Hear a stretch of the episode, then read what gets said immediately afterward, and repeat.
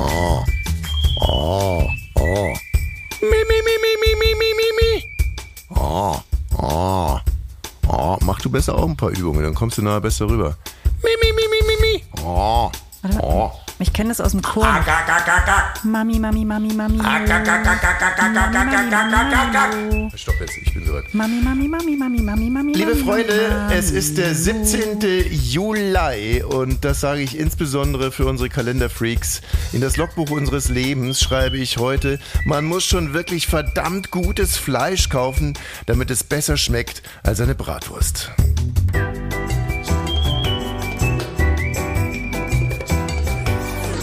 Ab 17.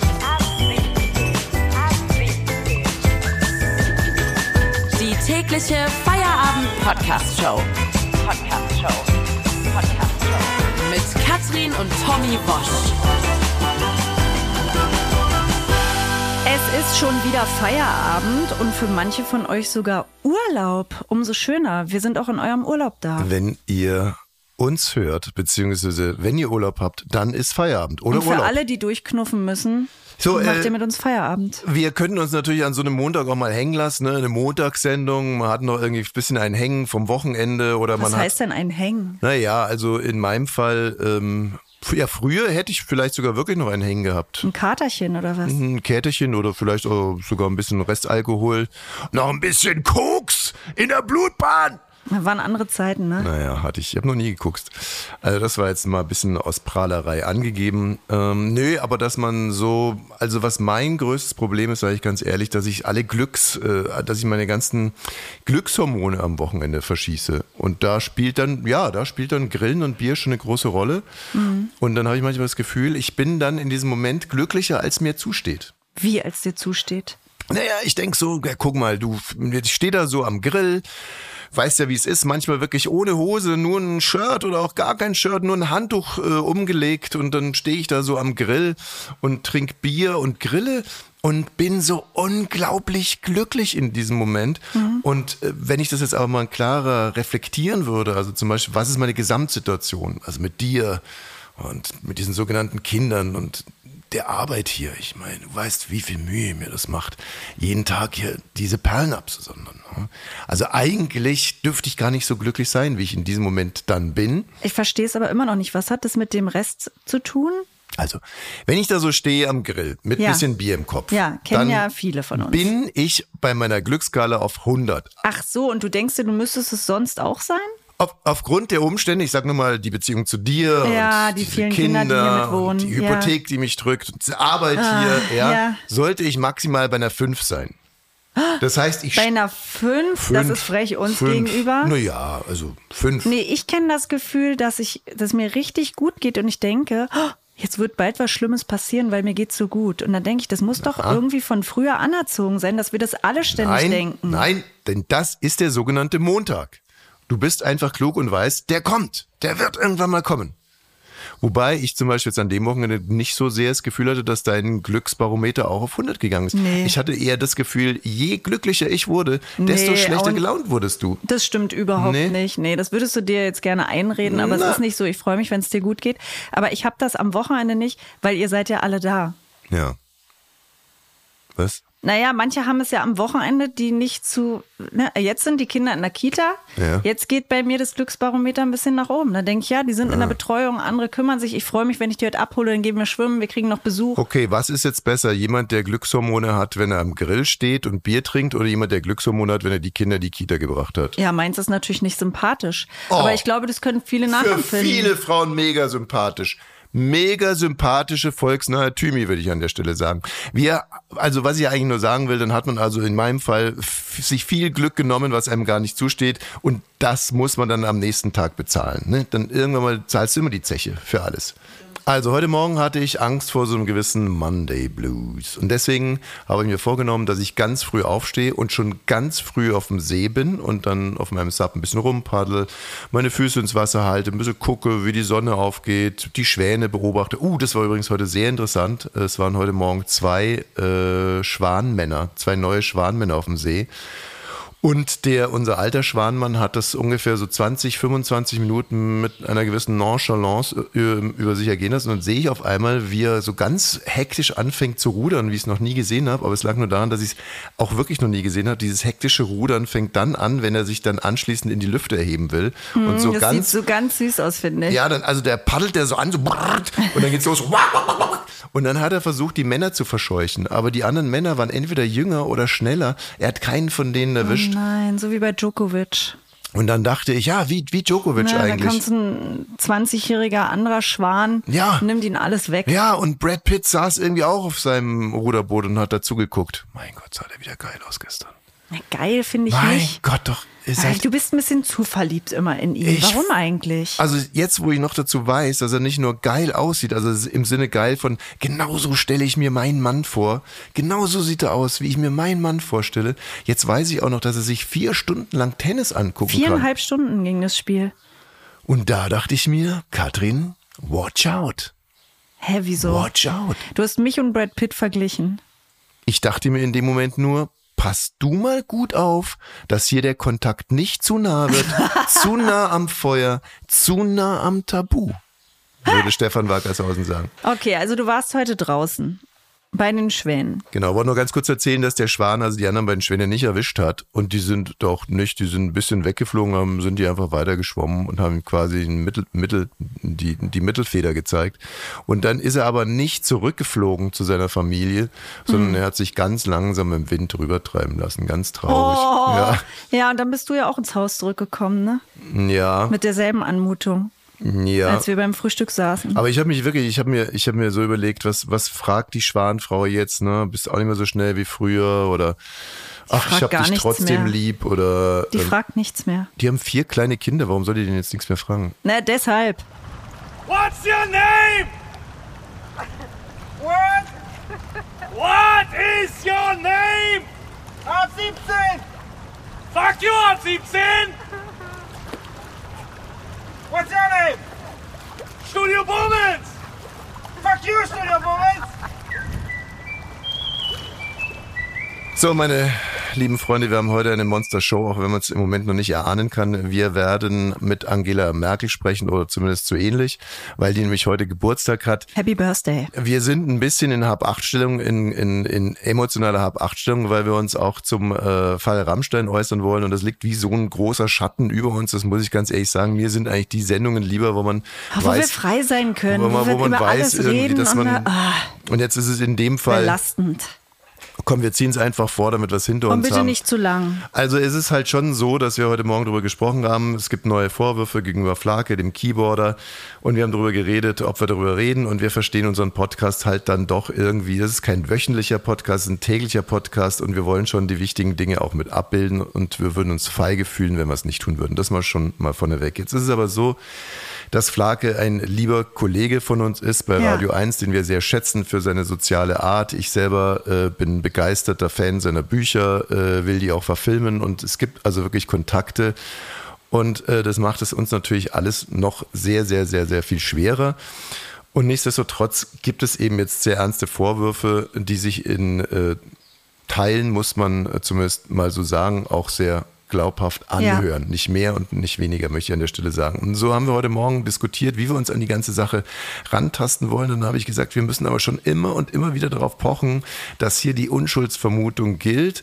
Und dann hast du eigentlich was ganz Interessantes gesagt. Und zwar ist nicht derjenige, der immer wieder auf die Unschuldsvermutung pocht, positioniert der sich nicht eigentlich auch? Na, ich habe manchmal, ich, es war gar nicht an dich gerichtet, sondern ich habe oft das Gefühl, dass es gerade, und es ist auch nur mein Gefühl, ich habe dafür keine empirischen Belege, ähm, aber dass es Männer sind, die sagen, ja, aber erstmal muss die Unschuldsvermutung kommen. Oder auch, nee, es stimmt nicht, es sind auch Frauen, ältere Frauen, die sagen, na ja, aber erstmal gilt die Unschuldsvermutung. Und bei denen denke ich dann immer, Ihr seid doch aber Rammstein-Fans oder ihr wollt nicht, dass das passiert ist und ihr seid erstmal auf der Seite äh, von Till Lindemann und jetzt vielleicht auch auf der Seite von Flake. Und deswegen war das nur erstmal der Gedanke, dass ich dachte, irgendwie fühlt sich's immer so an, wenn man auf diese Unschuldsvermutung pocht. Ach, eigentlich will ich aber, dass der nicht das nicht gemacht hat. Was ich grundsätzlich verstehe, das möchte ich auch nicht. Verstehe ich auch. Wie gesagt, vielleicht hat es auch ein bisschen was damit zu tun, dass ich ja äh, früher mal Jurist war, aber ich, äh, ich würde unbedingt dringend an der Unschuldsvermutung festhalten. Es gibt aber dazu noch einen weiteren, äh, finde ich, ganz interessanten Ansatz. Ich höre ja gerne Sunset Club äh, mit Sophie und Joko und da hat Sophie auch äh, was dazu gesagt. Es bezog sich noch nicht so sehr, glaube ich, auf die Vorwürfe mhm. gegenüber Flake, sondern äh, auf die Vorwürfe gegenüber Till Lindemann und äh, hat aber trotzdem natürlich heute seine Berechtigung. Hören wir mal rein. Ich störe mich auch daran, dass diese ganzes, dieses ganze Gerede von im Zweifel für den Angeklagten und jetzt soll man erstmal beweisen, so tut, als könnten wir als Gesellschaft, unabhängig von Rechtsprechung, nicht auch Standards formulieren, wie wir möchten, dass sich extrem einflussreiche, extrem mächtige Männer verhalten oder Menschen verhalten im Umfeld von Leuten, die diese Menschen anhimmeln. Also ich verstehe Sophie hier so, also meiner Ansicht nach, das ist jetzt kein Plädoyer gegen die Unschuldsvermutung nee, äh, gewesen, überhaupt nicht. sondern eigentlich eher dafür, dass man auf Basis dessen, was man weiß, was man wirklich weiß, sich eine eigene moralische Evaluierung äh, genehmigen oder mhm. dass man eigentlich aufgefordert ist, die zu machen. Äh, und zwar unabhängig davon, ob dann irgendwann mal noch on top etwas bewiesen wird oder nicht. Ja. Und das fände ich, zum Beispiel jetzt hier in dem Fall auch interessant. Und jetzt gehen wir mal von der Metaebene zurück zu den Vorwürfen. Und die Vorwürfe kurz zusammengefasst. Eine damals 17-jährige Frau soll bei einer Autogrammstunde gewesen sein, hat da Till Lindemann kennengelernt, in den sie, so hat sie gesagt, wahnsinnig verknallt war. Dann ist sie mit Freunden in ein Café gegangen und in dieses Café soll dann eben auch Till Lindemann und Flake gekommen sein. Und dann sollen die beiden damals schon deutlich älteren Männer sie eingeladen haben, auf ein Landhaus zu gehen in der Peripherie von Berlin. In diesem Landhaus sollen die drei dann äh, viel getrunken haben, Bier und Schnaps. Mhm. Und dann soll Till Lindemann ins Bett gegangen sein. Sie will sich ein Stockwerk weiter oben ins Bett gelegt haben und dann soll Flake sich neben sie gelegt haben und äh, sie will sich weggedreht haben, Flake soll sie zurückgedreht haben und dann sollen die beiden Sex gehabt haben. So, und jetzt kommen wir mal zu dem, was Sophie im Sunset Club gesagt hat. Ähm, und das, was sie gesagt hat, verstehe ich als eine Aufforderung an jeden, sich selber und äh, abseits von Gesetzen und Gerichtsverfahren ein moralisches Urteil zu bilden. Also nicht darauf zu warten, was sagt der Richter und auch nicht, was sagt das Gesetz, ist der nach dem Gesetz her strafbar oder nicht, sondern wie finden wir das eigentlich, was der andere macht. Aber ich würde das, was Sophie gesagt hat, gerne noch ergänzen. Man sollte diese Bewertung vornehmen auf Basis dessen, was man weiß und nicht, was man glaubt. Also als Beispiel, wenn jetzt zum Beispiel Till Lindemann und Flake morgen einräumen, dass sie die Frau mit in dieses Landhaus genommen haben und nichts weiter zugeben, dann kann man mit dieser neuen Information sich ein eigenes moralisches Urteil bilden, ob es okay ist, von zwei 40-jährigen Männern eine 17-jährige oder auch 22-jährige junge Frau in ein Landhaus in der Peripherie von Berlin mitzunehmen, um damit ihr zu trinken und zu feiern und nicht mehr und nicht weniger. Und dann weiß man natürlich, dass das nach dem Gesetz nicht verboten ist, aber man könnte trotzdem zu dem äh, Urteil kommen, das machen Männer, die ich respektiere, nicht.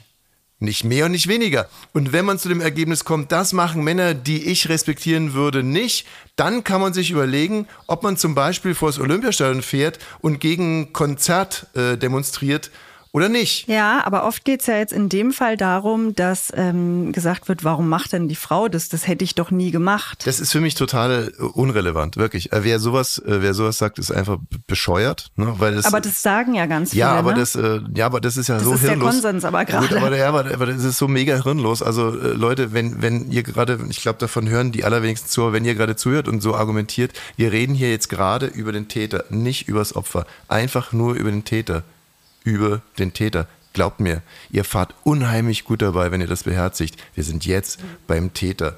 Sollte es irgendwann mal zwingende Beweise geben, dass diese beiden Frauen gelogen haben, dann werden wir über die reden und nicht über Flake oder Till. Ab 17. Ja, manchmal, manchmal ist es halt schwierig, nicht? Und man darf sich dann selber auch nicht so ernst nehmen im Sinne, man muss da was dazu sagen. Ich glaube nicht, also da argumentiere ich jetzt gegen, gegen uns selber. ähm, ist es jetzt nicht, dass wir meinen, da was dazu zu sagen zu müssen. Es ist nicht, weil wir uns so schrecklich ernst nehmen, sondern weil wir unser Format ernst nehmen. Und das ist halt einfach mal ein tagesaktuelles Format, das über die Geschehnisse des, Des Tages Tages berichtet, genau. Aber jetzt gibt es etwas zu feiern. Happy Birthday to you. Wie schön, dass du geboren bist. Manche hätten dich sehr vermisst. Ein wunderschöner Tag heute. Es ist der Geburtstag unserer Bundeskanzlerin und ich sage ganz bewusst Bundeskanzlerin. Ja, ich habe mich gerade gefragt, das bleibt dabei?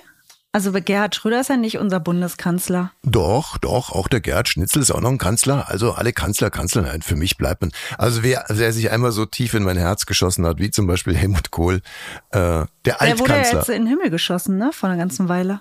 Das ist schon länger her, dass er in den Himmel gegangen ist. Also in den Ja, CDU. ich bin Heide, ich weiß das immer nicht so genau. So, also äh, Helmut Kohl ist der Altkanzler, Gerhard Schröder ist äh, ähm, der Altkanzler, äh, äh, Angela Merkel ist, da bin ich ganz charmant, die Kanzlerin. Immer noch. Und sie hat heute Geburtstag und da kann man mal wieder sehen, wie falsch Altkanzlerin gewesen wäre, denn sie ist erst 69 Jahre alt und ich habe sie auch persönlich hier eingeladen für unsere Rubrik Wie war dein Tag, Schatz? Richtig. Wir sind ja schon seit Jahren im regen Austausch, WhatsApp, Sprachis und so weiter und so fort. Und sie hat äh, es mit viel Bedauern abgesagt, denn sie hat heute einen Termin am Schießstand.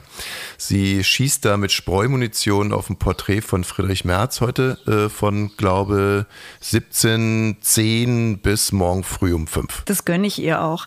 Ähm, aber wir sprechen äh, deshalb heute mit Ursula Warnecki. Der Name sagt den meisten von euch wahrscheinlich nichts, mir auch nicht, aber ihr Gesicht war mir durchaus bekannt, denn Ursula Warnecki ist Deutschlands meistgebuchtestes Merkel-Double. Hallo Frau Warnecki. Ja, guten Tag aus dem Urlaubsort Swinemünde am Baltikum.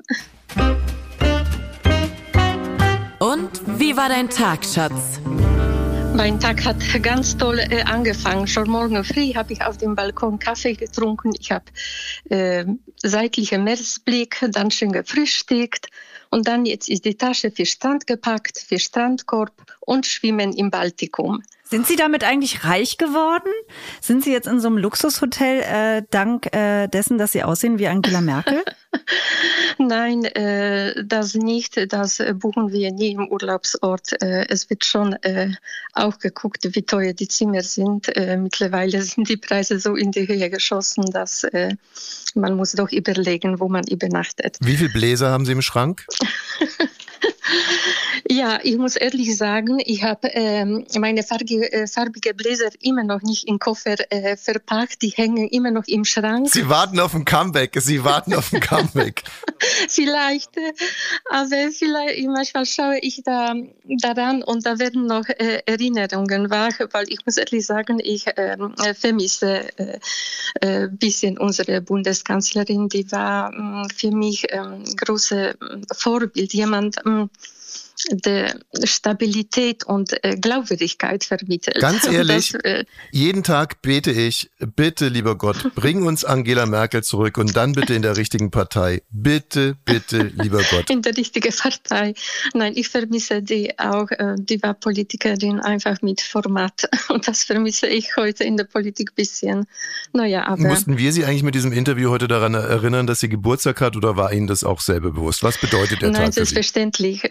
Selbstverständlich. Ich habe äh, unsere äh, Bundeskanzlerin Außendienst ähm, zehn Jahre gedoubelt und äh, die mächtigste Frau der Welt. Und ich reiste um diese ganze Europa. Da vergisst man so einen Tag nicht. Und einmal war ich in Berlin mit kubanischen Band und haben wir vor Kanzleramt auch der Bundeskanzlerin äh, gratuliert und gesungen. Also das äh, vergisst man nicht. Es waren wirklich ganz tolle Jahre. Und getroffen haben Sie sie aber noch nicht persönlich. Das passiert dieses Jahr irgendwann, oder? Äh, getroffen habe ich die nicht. Äh, das heißt, ich habe die getroffen, aber nicht äh, gesprochen. Die hat Wahlkampf gemacht und war 14 Kilometer von meinem Urlaubsort entfernt. Da stand ich ein paar Meter entfernt mit Kopftuch, weil ich habe Angst, dass äh, wenn jemand aus der Menge ruft, hier steht auch eine Merkel, dass das für Unruhe sorgt. Aber ähm, es äh, laufen Bemühungen, um, um diesen Termin äh, zu bekommen. Das wünsche ich mir wirklich sehr. Sie sehen der Kanzlerin ja wirklich sehr, sehr ähnlich. Ja, Äh, ich würde, wollte gerade sagen, ich poste jetzt mal ein Bild von Ihnen auf unserer Instagram-Profil. Ab 17 Podcast heißt das, damit man jetzt wirklich sieht, Sie sehen ihr sehr, sehr ähnlich. Ich denke manchmal, wenn wir so zusammen irgendwo stehen, da wird man doch äh, die Differenzen, äh, da wird man die Differenzen finden, dass wir uns gar nicht so richtig ähnlich sind. Aber viele sagen mir, dass ich, äh, ich habe die Gestik und Mimik von Angela Merkel angeboren. Ist mir wahrscheinlich in der Wiege gelegt worden. Ich brauchte nichts äh, anstudieren. Ich, äh, die Raute, die Mimik, äh, das haben die Filmleute wirklich an mir immer sehr geschätzt, weil ich musste mich nicht verstellen. Immer wenn ich mich verstellt habe, hat das nicht geklappt. Ich ziehe meine Bläser an, gehe ich aus dem Haus und bin ich Angela Merkel. Das war das Tolle daran. Wir haben ja letztens in der Zeitung erfahren, dass Wladimir Putin diverse Doppelgänge hat, also Körper Nummer eins, Körper Nummer zwei, Körper Nummer drei und Körper Nummer vier. Stellen wir uns mal vor, Angela Merkel kommt zurück, äh, wird wieder Bundeskanzler, dann für die Grünen. Würden Sie als Körperdouble zur Verfügung stehen? Nein, äh, ich absolut nicht, selbstverständlich. Ich, ähm, ich, das war so große Abenteuer, ähm, diese äh, Double als Angela Merkel und äh, jeder Abenteuer geht irgendwann zu Ende. Und äh, ich bin schon seit über zwei Jahren in meinem Ruhestand und jetzt genieße ich meine Freizeit und äh, so ist es gut. Vielen Dank an Ursula Warnecki. Die ist Deutschlands meistgebuchtestes Merkel-Double gewesen, denn nicht nur Angela Merkel ist im Ruhestand, sie auch. Zu sehen war sie schon in der Heute-Show, im Neo-Magazin, im Spiegel. Eigentlich Steuerfachfrau gewesen. Vielen Dank für Ihre Zeit. Tschüss. Eigentlich, eigentlich gratulieren Ja. wir ja Ihnen äh, zum Geburtstag Ihres Körperdoubles. Genau. Machen Sie es gut im Baltikum. Tschüss. Ja, vielen Dank. Tschüss. Und wie war dein Tag, Schatz? Eine unfassbar sympathische Frau. Ist es nicht Ja. lustig? Die Kanzlerin so sympathisch. Und eine Sache sage ich dir, und das ist jetzt, Achtung, eine Überleitung. Eine Sache sage ich dir. Eines hätte es mit Frau Merkel nicht gegeben. Ich lese heute in der Zeitung, dass Krankenhaus-OPs zurückgefahren werden. Im Sinne von, viele OPs soll es im Krankenhaus gar nicht mehr geben. Und du weißt, wie gar nicht mich im Krankenhaus operieren lasse. Die soll es gar nicht mehr geben? Die oder soll man es geht irgendwo gar nicht mehr anders geben. hin? Und dazu hier jetzt der Dienstagskommentar am Montag. Der Dienstagskommentar am Montag von Thomas Wosch. Sehr verehrte Damen und Herren, liebe Hörerinnen und Hörer. Ich lese heute in der Zeitung, dass zahlreiche Operationen nicht mehr im Krankenhaus gemacht werden sollen. Ja, wo denn sonst, frage ich mich. Etwa beim Friseur, Haargenau und Hirntumor, ihr launiger Kiezfriseur oder zu Hause? Der Mann trinkt eine Flasche Whisky, beißt auf einen Stock und die Frau setzt ihm dann ein Spenderherz ein? Das ist doch lächerlich bei der Belastung, die moderne Frauen heute schon haben. Wahnsinn! Ich erziehe ein Kind im Prinzip zu 50 Prozent alleine. Da werde ich ja wohl kaum noch dein scheiß Herz austauschen. Im Kern geht es aber ehrlicherweise mehr um die Nachversorgung als um die Operationen selber. Eine Leisten-OP im Krankenhaus wird es auch demnächst geben, aber die obligatorischen drei Tage Reha im Krankenhaus danach nur noch für Privatpatienten bzw. für Kassenpatienten, die nach der Leisten-OP direkt einen Schlaganfall haben oder glaubhaft vortäuschen. Normale Patienten müssen direkt nach der OP aus dem Krankenhaus humpeln. Scheiße. Nein, sagen die Kassenärzte, denn wer nicht im Krankenhaus liegt, kann sich auch nicht mit Krankenhauskeimen anstecken.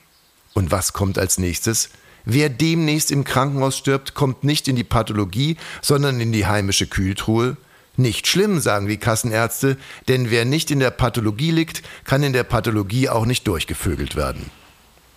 Jetzt mal ehrlich, keiner findet es gut, wenn zum Beispiel Björn Höcke von der AfD drei Monate, nachdem man ihm einen künstlichen Darmausgang gelegt hat, immer noch im Fünfbettzimmer residiert und mit seiner braunen Kacke die Pflegekräfte nervt. Vielen Dank übrigens nochmal für die Videoaufnahmen einer jungen, mutigen Frau aus Sachsen, die das beweisen. Aber was wir jetzt brauchen, ist Augenmaß.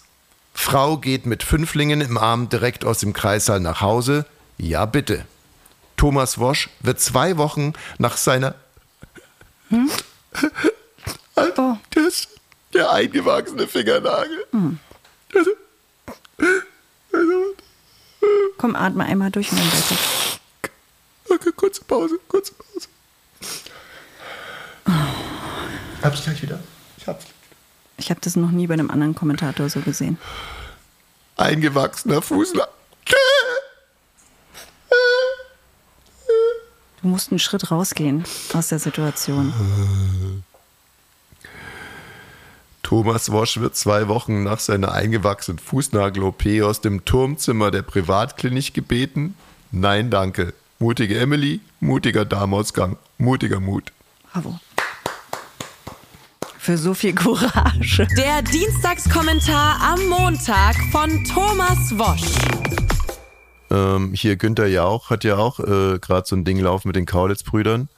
Ja, ja, so ein Ding zu laufen, der hat ja sowieso ein Ding zu laufen, würde ich mal sagen. Was? Naja, der beschäftigt sich 20 Minuten am Tag mit seinen Anwälten, um Gegendarstellungen zu formulieren. Der eine spielt Tennis, der andere spielt Golf, der dritte äh, kreiert Gegendarstellungen. Das also genau, wieder- jeder hat ein Ding zu laufen und das ist halt sein Ding, das er am Laufen hält. Also du bist Team Kaulitz, ja? Kann ich, habe ich das richtig ich habe mich so gefreut, als ich ihren Podcast schon vor ein paar Wochen gehört habe. Da haben die erzählt, dass sie mit äh, Günther ja auch saufen waren. Vor 20 vor Jahren übrigens. Ja gut, vor 20 Jahren lernen wir ja, Ja. gerade, können auch wichtige Dinge passieren. Ja, aber da sind die beiden noch in Windeln rumgelaufen. ich glaube vor 15 Jahren Mhm. und waren in Techno-Clubs und er war mit und es war, er war immer umgeben von äh, vielen jungen Frauen. Ja. Und dann hat er sofort eine Gegendarstellung machen lassen, das stimmt überhaupt nicht. Und dann haben sie es wieder aufgenommen in der nächsten Folge und haben gesagt, na gut, das ist uns doch scheißegal, wir wissen ja, dass es stimmt. Und was wirklich lustig ist, dass beide Anwälte haben, die sich jetzt vom Hamburger Gericht äh, schon streiten. Und vielleicht ist es sogar so, dass die beiden äh, Zwillinge als Zeugen aussagen müssen. Das wird sich noch klären. Ja, und da hat äh, ja der Anwalt von Günther Jauch gesagt, ha, ob die sich trauen, hier nach Deutschland zu kommen, das zu wiederholen, das wäre nämlich dann ein Meineid.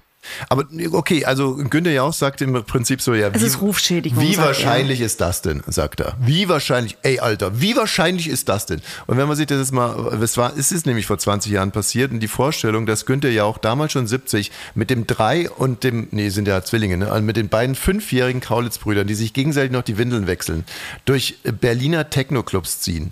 Und da sind dann viele junge Frauen, also um was es Günther Jauch ja immer wieder geht, ist, Er möchte nicht so dastehen. Er möchte, er ist ein Familienvater. Er war damals schon verheiratet. Oder andersrum, er möchte nicht, dass er dran gekratzt wird und dass dieses Gerücht weiter gefüttert wird, dass der liebe Onkel Günther gar nicht so lieb Aber ist. er füttert's ja dadurch. Weiß ich nicht. Also ich meine, ich habe auch eine Geschichte äh, hier, die ich gerne am Ende dieser wirklich schwierigen Sendung noch präsentieren möchte. Und, äh, und, und ich sag dir ganz ehrlich, mir ist es scheiße, liebe Anwälte von Günther Jauch, ist mir scheißegal, ihr könnt die Kaulitz platt machen, aber mich macht ihr nicht mundtot. Ja? Na komm, jetzt erzähl die. Also, ich habe Günther Jauch gesehen mit einer sehr, sehr jungen Frau. Aha.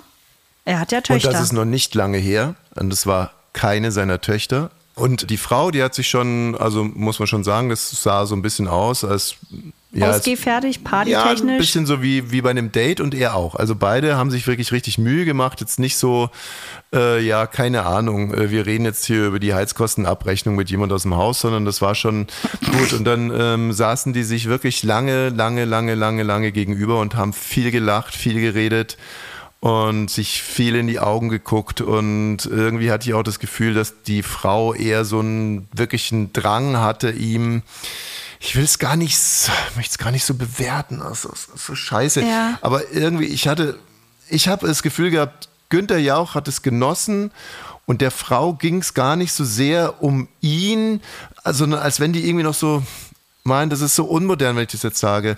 Aber ich, also es ging ihr ums Geld vielleicht, keine Ahnung.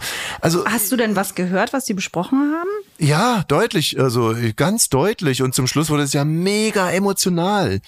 Äh, und äh, ja, also Emotional heißt, hat jemand. gejubelt, sind sich in die Arme gefallen und ich glaube, die Frau hatte 250.000 Euro gewonnen oder so. Nein. Ja, Ey, das gibt's nicht. Der Jauch, ne? Ja, Günther, und ich scheiß auf deine Anwälte. Ne, die können ruhig kommen. Für heute lassen wir es vielleicht mal gut. Also, äh, Ihr könnt trotzdem den Podcast weiterempfehlen, finde ich. Ich finde, ihr könnt den Podcast auch abonnieren. Wir sind ja, Ja. noch ganz Frischlinge, ne? Naja. Und deswegen freue ich mich wirklich über jeden von euch, der uns folgt, bei Spotify, bei Apple oder sonst wo, der eine Bewertung da lässt. Da kann man ja den Stern drücken. Mhm. Also heute würdet ihr zum. Beispiel, heute könnt ihr sagen, ja, hört euch mal diesen Podcast an, der war irgendwie unterhaltsam, witzig, aber da gab es auch eine Menge, Menge kluge Einordnungen, zum Beispiel zum Fall Jauch und ähm, sowas noch, um das jetzt auch mal zu labeln. Wir sind einerseits unterhaltsam und komisch, aber irgendwo dann halt auch tiefgründig und sehr moralisch. Äh, in diesem Sinne, tschüss. Auch morgen wird es wieder einen Feierabend geben. Bis morgen.